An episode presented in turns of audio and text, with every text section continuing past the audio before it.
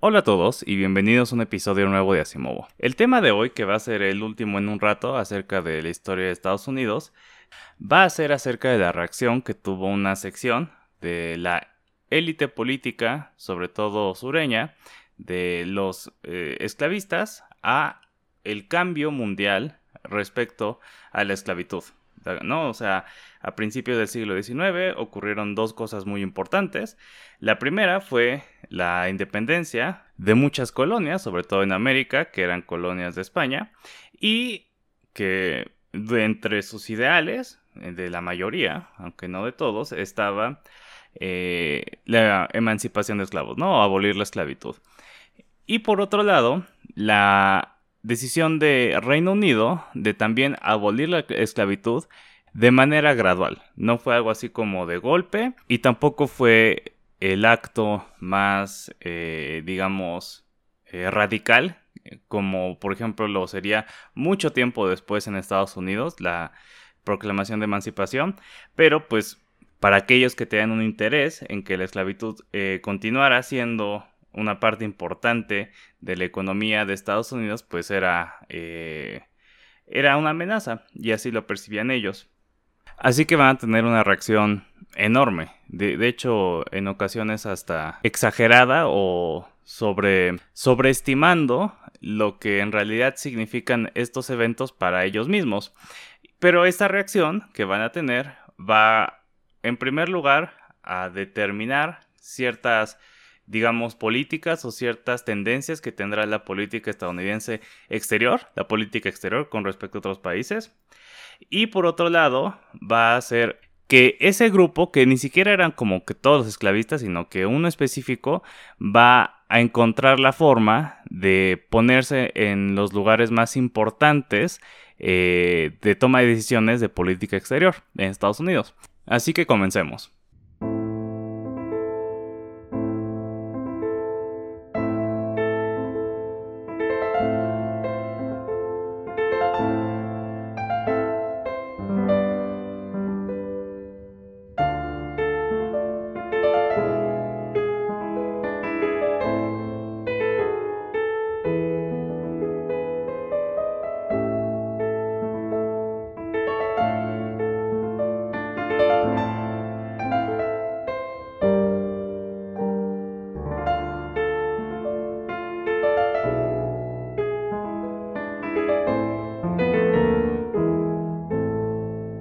El año es 1826. Simón Bolívar convoca el Congreso de Panamá.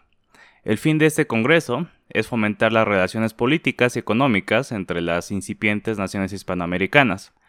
A sugerencia del presidente de la Gran Colombia, los gobiernos de México y los gobiernos de las Provincias Unidas de Centroamérica, Estados Unidos es invitado también. En Washington, D.C., la invitación genera divisiones y los méritos de unirse a la Asamblea son discutidos. Las marcadas diferencias entre los angloamericanos y los hispanoamericanos, como el idioma, la religión y la composición racial, en Hispanoamérica hay mucho más mestizaje y mucho menos gente blanca, hacen a todos tomar pausa. Pero para algunos, la diferencia fundamental es la posición con respecto a la esclavitud que tienen los hispanoamericanos.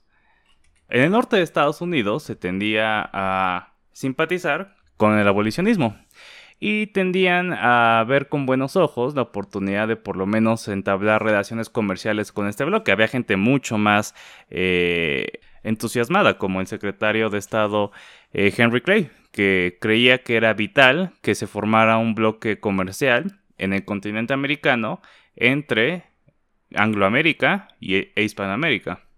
Pero también había un bloque de legisladores sobre todo sureños, que objetaba a cualquier eh, forma de relación directa con los gobiernos racialmente mixtos y abolicionistas. Estados Unidos era una nación joven y eso se reflejaba en su carácter. Estaba convencida de su estatus como la ciudad en el monte que iba a servir de ejemplo para todo el mundo de cuál era la cúspide de la libertad y el republicanismo. Y al mismo tiempo, digamos que era crónicamente desconfiada, veía múltiples amenazas, reales o no, que estaban tratando de disipar su luz, ¿no? Constantemente eh, creían que eh, había planes o conspiraciones, ¿no? Para, para tratar de, mm, si no reconquistar, hacer América, hacer de Estados Unidos otra vez una colonia o una nación no republicana. En el sur, esto tenía la peculiaridad de tratar de proteger con recelo la institución de la esclavitud, algo que ellos veían como, su, bueno, sobre todo la élite, pero pues en general la población blanca veía como su derecho. Al principio esto no los hacía chocar con Latinoamérica. Durante la mayoría de los 1820s, eh, los esclavistas del sur pues también estaban, digamos, contentos o tranquilos con lo que ocurría eh, en el sur. Simpatizaban con la idea de las luchas revolucionarias, con establecer repúblicas y además de que poco a poco se estaba mermando el poder del imperio español, que era básicamente su vecino con territorios más extensos y cercanos a ellos. Y mejor aún, el poder central o el poder comercial más importante en la región iba a convertirse en el, en el imperio británico. Que, bueno, obviamente antes era el enemigo, ¿no? Thomas Jefferson lo había llamado el único enemigo natural de los Estados Unidos. Pero para este momento, digamos para 1820 y tantos, era el principal socio comercial del país y su industria textil utilizaba una enorme cantidad del algodón que las plantaciones del sur estaban dispuestas a dar. Y ahora no tenían que competir, por ejemplo, digamos tanto, con lo que produjera haciendas españolas en, sus colonias. Y entonces llega el Congreso de Panamá a cambiar esta percepción por completo. Ya para muchos esclavistas les va a ser la primera señal de alarma de que el mundo está cambiando y volviéndose en contra de la esclavitud. En primer lugar, la mayoría de los nuevos gobiernos habían abolido la esclavitud, tal cual como México, ¿no? Por ejemplo. La mayoría también simpatizaba con la nación negra libre de Haití. Haití, recordemos que es, después de Estados Unidos, el segundo país americano en lograr su independencia y lo logró a través de una revuelta de esclavos negros y era la primera república negra. Un crimen por el cual aún no, han acabado de pagar y en algún momento hablaremos acerca de la forma en la que tanto Francia como Estados Unidos han eh, explotado y utilizado los recursos y el dinero de Haití. De hecho, eh, eh, es el único país o el único lugar donde se pagaron o que más bien paga reparaciones a, los descendientes y a los eh, dueños de esclavos, que aún hoy en día Haití paga a, Francia eh, indemnizaciones por haberse, haber perdido, haberles perdido su propiedad, que eran esclavos. Bueno, el punto es que eh, Haití, a diferencia de los demás países, a diferencia de México, a diferencia de Gran Colombia, a diferencia de Centroamérica, no era un país eh, tan racialmente diverso, o más bien con una población que tenía esta misma eh, sistema de, de, castas, ¿no? Donde todavía la mayoría de la gente con poder en el gobierno era blanca y había muchos mestizos y había una población indígena y una población negra. No, Haití era una república negra. Aún así, la mayoría de los países eh, nuevos simpatizaban con, con Haití y rechazaban a la colonia española en Cuba, que aún mantenía esclavos. De hecho, Cuba va a mantener esclavos durante muchísimo tiempo y verdaderamente es como una, una mini eh, situación eh, de, de, esclavitud sureña, digamos, pero que como llega tan adelante en el tiempo, o sea, Cuba mantiene esclavos hasta tan tarde como que se industrializa incluso también. Eh, el primer ferrocarril, el primer tren en el imperio español está en Cuba, precisamente por lo rico que eran las ganancias gracias a la plantación, a las plantaciones en Cuba. Pero esa es una historia para otro momento. Y precisamente como había tanto, o sea, como esta era la situación, como esta era la forma de pensar de de los gobiernos latinoamericanos, corría el rumor que puede que haya sido parcialmente cierto, pero nunca fue un plan verdadero como que se tomara en serio, de invadir a Cuba y a Puerto Rico con la ayuda de Haití, desde Haití. Y esta va a ser el primer momento en el que la violencia o la amenaza de violencia usada para abolir la esclavitud iba a llegar tantito cerca de Estados Unidos. O por lo menos así lo veían, ¿no? Digo, porque eh, de nuevo, este no era un, no era un plan, no, estaba siendo discutido en el Congreso de Panamá ni nada, sino que está, había rumores, pero con eso bastaba para infundir el temor de Dios en esta gente. Y aquí es donde empieza el primer cambio fundamental en la forma de pensar de la élite sureña eh, respecto a la política exterior, que es que los países europeos, las potencias europeas, ya no son el principal enemigo de Estados Unidos, o por lo menos de ellos. Bueno, más que enemigos, llamémosle amenazas, ¿no? Porque precisamente su presencia eh, es una amenaza, según ellos, a sus intereses, que son mantener la esclavitud. Tener una colonia española en Cuba o, una colonia francesa en Haití que regresaran, por ejemplo, o sea, no sería ideal, pero sería mucho mejor que una invasión mexicana o colombiana de esos países, o bueno, de esas colonias en ese entonces. Pero después viene otro suceso importantísimo que casi casi eclipsa la, entre comillas de nuevo, amenaza de Latinoamérica para los intereses esclavistas. Y es que Gran Bretaña en el siglo, en, en la década de los 20, muy cerca del Congreso de Panamá, abole la esclavitud y emancipa a, varios esclavos. Ahorita vamos a matizarlo un poco porque no, de nuevo, es un proceso más largo. Pero ¿cuál es el significado de esto? Que ahora la potencia más grande del mundo se había convertido en contra de la esclavitud y estaba entonces en manos de Estados Unidos, de la élite sureña de Estados Unidos, preservar esa tan vital institución en todo el mundo, ¿no? en vista de este ataque global en contra de la esclavitud.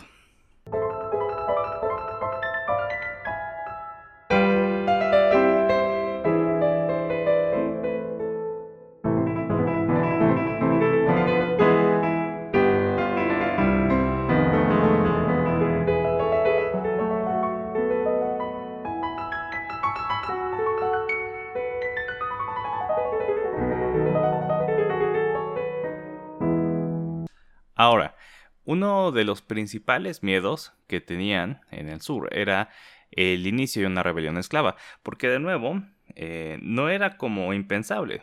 Por un lado está el ejemplo de Haití. Eh, también hay que aclarar que a pesar de del dominio que tenían sobre esos esclavos, no era, no era totalmente pacífico el asunto, por lo menos estaban tan totalmente subyugados, ¿no?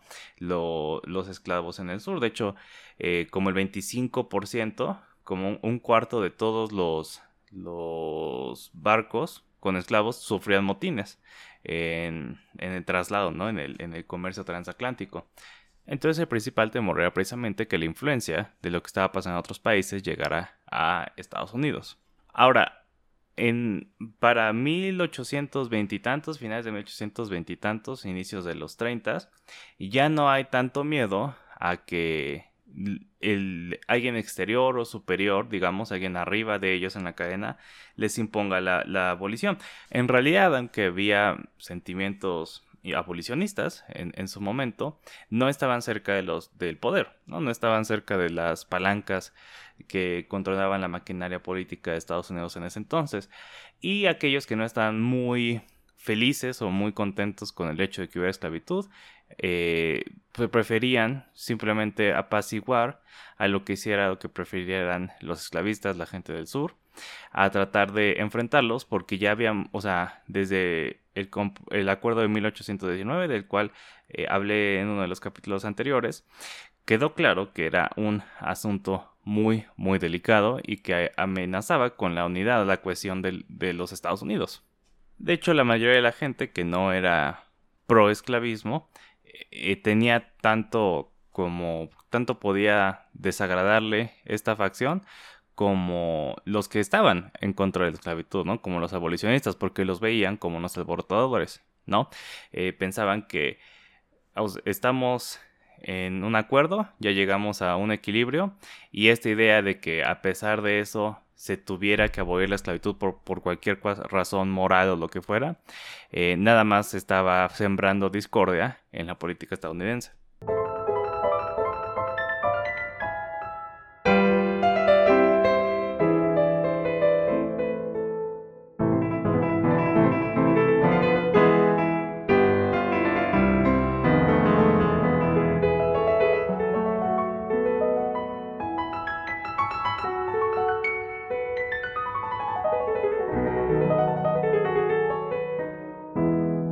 Otra cosa que asustaba a los proesclavistas era cómo había pasado la emancipación en el Imperio Británico, que era justamente como ellos temían que podía llegar a pasar si no era a través de una revolución violenta en Estados Unidos. Y tiene sentido, ¿no? Porque son sociedades muy similares y que tienen más o menos el, mismo conflicto, eh, digamos, social es decir, podía pasar a través de la sociedad blanca, no necesariamente a través de una gran intervención por parte de la, población esclava. ¿Qué pasó en Gran Bretaña? Que en primer lugar, vamos a decirlo, eh, decide abolir la esclavitud en 1833, pues que empezó un activismo después de que ciertas personas se interesaban en las historias de la gente que había escapado de la esclavitud y llegaba a Gran Bretaña y contaba sus historias. Y estos mismos activistas invitaban a estas personas a hablar, estos eh, antiguos esclavos a hablar y tenían sus propias juntas y lento pero seguro cambiaron la opinión pública respecto a lo que Gran Bretaña hacía en el Caribe. Y así ejercieron suficiente presión en el Parlamento. Sin embargo, hay una diferencia importante, que es que las plantaciones de algodón en el sur no eran lo mismo que las plantaciones de azúcar en lo que eran las llamadas Indias Occidentales, ¿no? El Caribe británico. No tenían la misma rentabilidad para nada. Ya en episodios pasados, sobre todo en los eh, episodios de, del Antebellum, eh, acerca de cómo Estados Unidos ahí por de 1815 a 1820, hablamos que en, esos años, y sobre todo gracias al asentamiento en lo que hoy en día es Alabama y Mississippi, la producción de algodón realmente explotó y se fue por los cielos, hizo rica mucha gente, hizo que mucha gente quisiera poblar esa, esa parte de la población, hizo que mucha gente se interesara de nuevo en el comercio de esclavos, tanto como para comprarlos como para venderlos, y se convirtió en una actividad económica básica en los Estados Unidos. Esto no era el caso de, del Caribe británico, que también quiero aclarar que esto, la emancipación ocurrió en el Caribe británico, la esclavitud en el Imperio británico seguiría en India. Y ahorita vamos a ver por qué eso es importante. Pero bueno, entonces, siendo que ni siquiera genera tanta rentabilidad, con la presión de la opinión pública, pasa la, emancipación de 1833, que no es como que, de nuevo, la cosa más radical del mundo. vamos a ver eh, en qué consistía la abolición. En primer lugar, los únicos liberados así inmediatamente, gracias a esa acta, eran los menores de 5 años. Para los demás, iban a tener que seguir siendo esclavos por un año más, y después los esclavos tenían que mantenerse dentro de un sistema que eran de aprendiz, de aprendizaje, eran muy similares al trabajo forzado, sin ser esclavitud, sino algo más como la lo que le llaman en inglés indentured servitude, que eran como siervos, ¿no? En, en, Europa. Pero bueno, no era mucha, mucha mejor en realidad. Y se iba a destinar un fondo de 20 millones de libras esterlinas dispuestas para pagar reparaciones a los propietarios afectados. Eh, nada de dinero destinado a, a compensar a los libertos. Pero eso no importaba, ¿no? No importaba que no haya sido como que la cosa más radical del mundo. Eh, los esclavistas estadounidenses estaban sacudidos. Porque básicamente la potencia más grande del mundo se había puesto en contra de la esclavitud allá afuera de su casa, ¿no? O sea, en su territorio, en el hemisferio del norte y el occidente, en el Atlántico.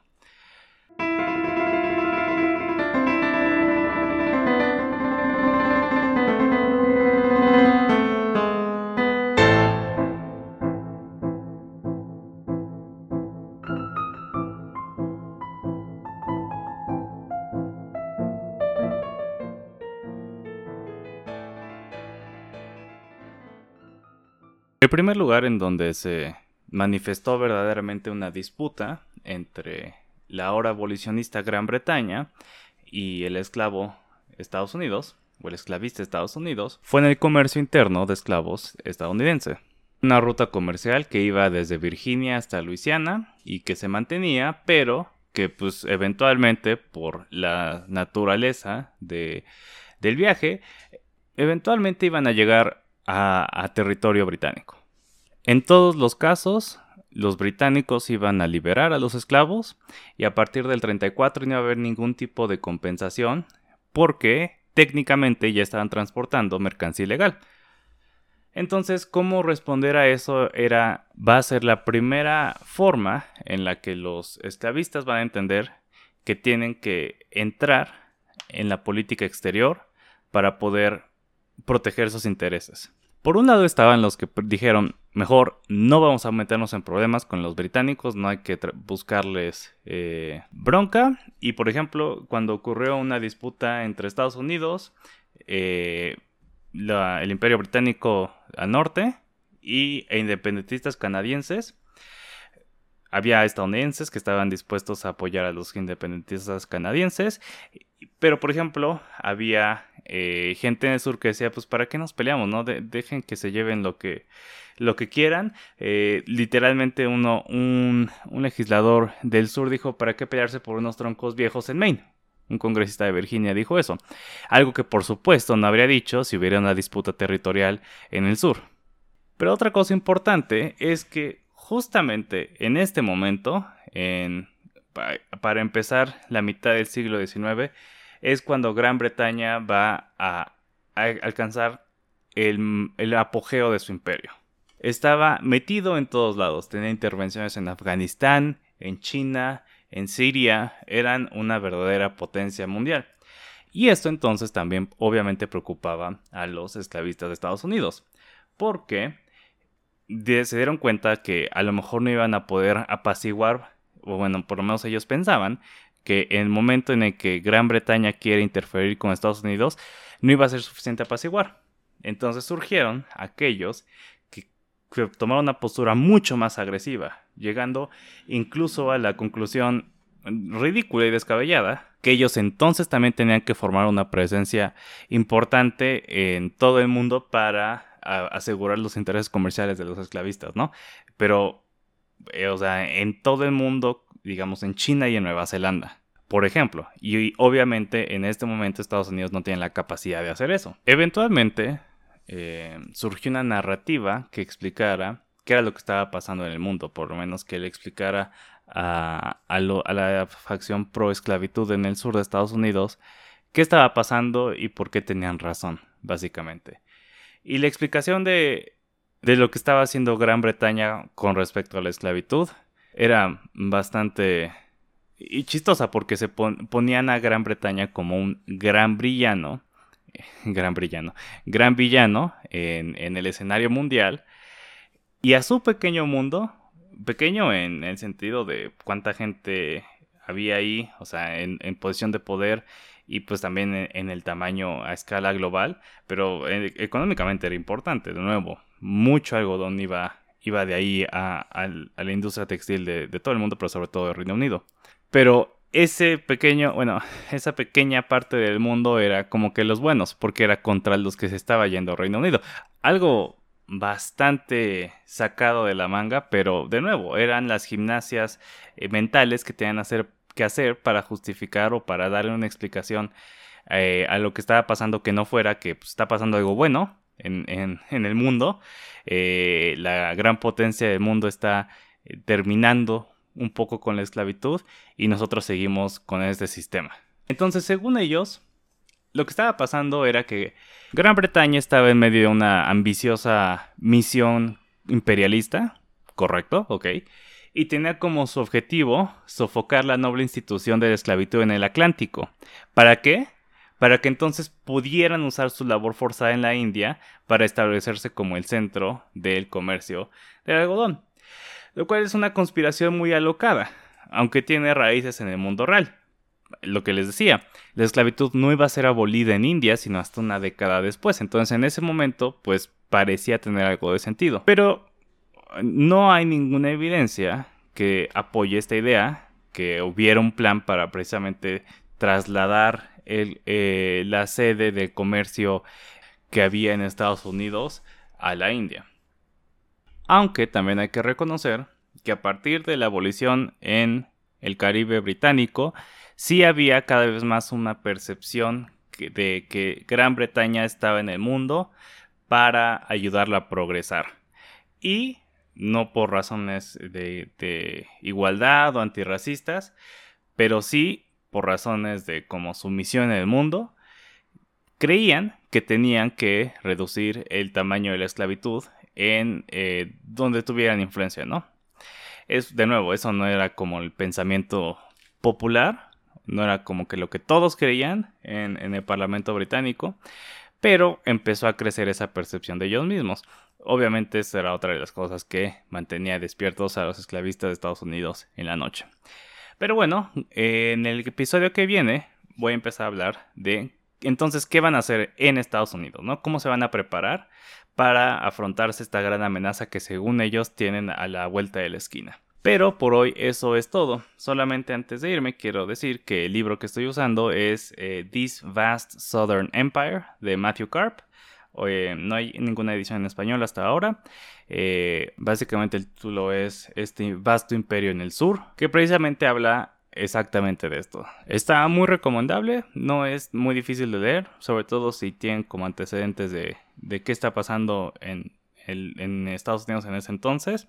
Y es corto porque no es, no es el tema más eh, importante. O sea, obviamente había muchas cosas, digamos, más importantes para la historia que estaban pasando en ese momento en Estados Unidos. No hemos ni hablado de quién era presidente en ese entonces y todo eso.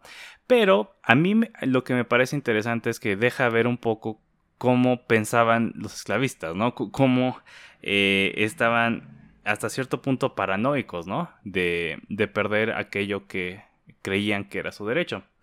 Así que si le quieren, lo quieren leer, es fácil de encontrar. Y nos escuchamos en el siguiente episodio. Gracias.